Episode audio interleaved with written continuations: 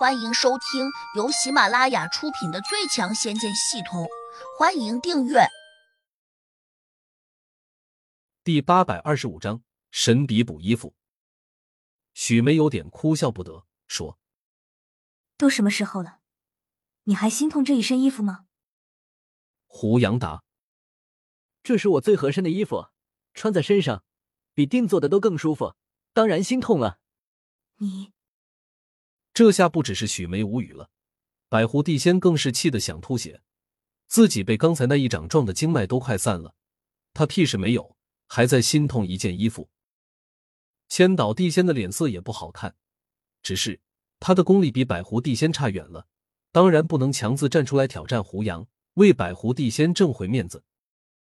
他只好说：“胡真人，你这身衣服虽好，但也不是买不到。”要不我送你一件。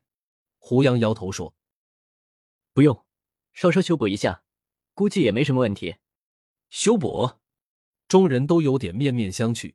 这家伙未免太穷了吧？衣服破了也舍不得买新的。看着一脸认真的胡杨，许梅笑了，突然觉得这个年轻的帅哥非常可爱。本宫，既然你这么喜欢，那我帮你补吧。你会补？胡杨看他一眼，问：“会一点，虽然补的不好，但应该还能穿。”许梅谦虚的回道：“你怎么补？”胡杨又问：“当然是用针线补啊！我帮你在破裂的地方绣上一朵朵小花，那样就能把这些裂缝给掩盖起来。”许梅自以为这样做肯定会博得胡杨的赞许，谁知胡杨却摆了下手说。那样不好，我这衣服就算让你补上了，那也会因为多了一些别的东西，而和以前不一样了。许梅有点急了，忍不住问：“不这样补，那你怎样补？”胡杨伸手拿出一支大毛笔，说：“我试试，看能不能画上去。”画。场中众人全都愣住了，破损的衣服可以用笔画好。众人的表情顿时又变了，除了许梅满头雾水之外，两个地仙和玄冥真人不禁又露出了一丝鄙视的神色。他们还在想：胡杨这脑子有病吧？一个正常人怎么可能说出这么稀奇古怪、不切实际的话来？就在众人胡思乱想着的时候，他们突然又惊奇的发现，胡杨手上的那支笔冒出了星星点点的光芒。这是一件法器。难道可以当针线用？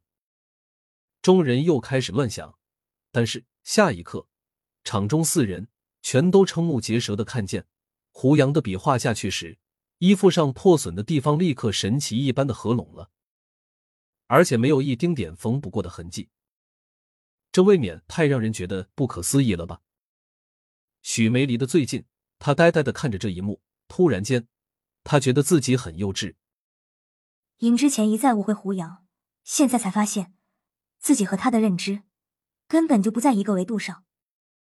就好像别人玩枪炮、玩高科技的时候，自己还在玩石头泥巴。更让人羞愧的是，自己还想拿石头泥巴去修补别人的金属枪炮。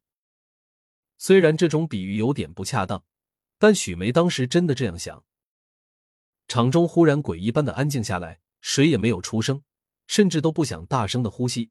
而且谁也没有动，就那样目不转睛的看着胡杨下笔如有神一般，一片片光芒洒落在他的衣服上。很快，真的很快，几乎只过了半分钟的光景，胡杨便收了笔。众人立时看见他的衣服焕然一新，上面完全没有一丝一毫的裂纹，如若新买的一般。太神奇了，本宫，你，你这是什么笔？许梅终于忍不住问了一句：“胡杨说，当初我从雪山土地那里拿过来的，好像叫什么造物神笔。”造物神笔。许梅一脸茫然，玄冥真人也是满脸困惑，但是百狐地仙和千岛地仙却瞪大了眼睛，几乎异口同声的叫了起来：“好像真是雪山土地的宝贝。”千岛地仙随即又说。雪山这家伙从来都把这支笔看得十分珍贵，甚至我们怎么求他拿出来给我们看，他也舍不得，还叫我们只许看，不准摸。如此宝贝会在你手上呢？胡杨收了笔说：“他拿着也没用，就送给我来了。不可能，这支笔他保存了几百年，还说总有一天会研究透的。我看他前一阵十分痴迷，猜测他没准真会研究出来。不管他能不能吃透这支神笔，也断断不可能送给你。”千岛地仙分析说：“对，就算他一时之间研究不出来，也不可能送给你。”百狐地仙附和道。胡杨看他二人一眼，只好解释说：“当时我和他打赌，如果我能在一天之内把这支笔的使用秘诀拿到，从而正确使用这支笔，那他就无条件的把这笔送给我。一天之内，两地仙有点无语，交换了下眼神之后，千岛地仙才又问：难道你真在一天之内摸索出了这支神笔的使用秘诀？玄冥真人插话说：哪可能自己摸索出来？多半是胡真人另请了高明，才破解了这支神笔的使用法诀吧。胡杨淡淡的回道：“我自己破解的。行了，都别问了。你们要是不信，可以去问雪山土地。”说完，他扔下了瞠目结舌的两个地仙和玄冥真人，转身走向了山庄。许梅才没把这个问题放在心上呢。他今天很高兴，因为胡杨这个恩公竟然打败了这一届据说最厉害的地仙。他快步追上来，跟着胡杨进了山庄。两个地仙和玄冥真人都没有动。玄冥真人还有点纳闷的问：“你们觉得他的话是真的还是假的？”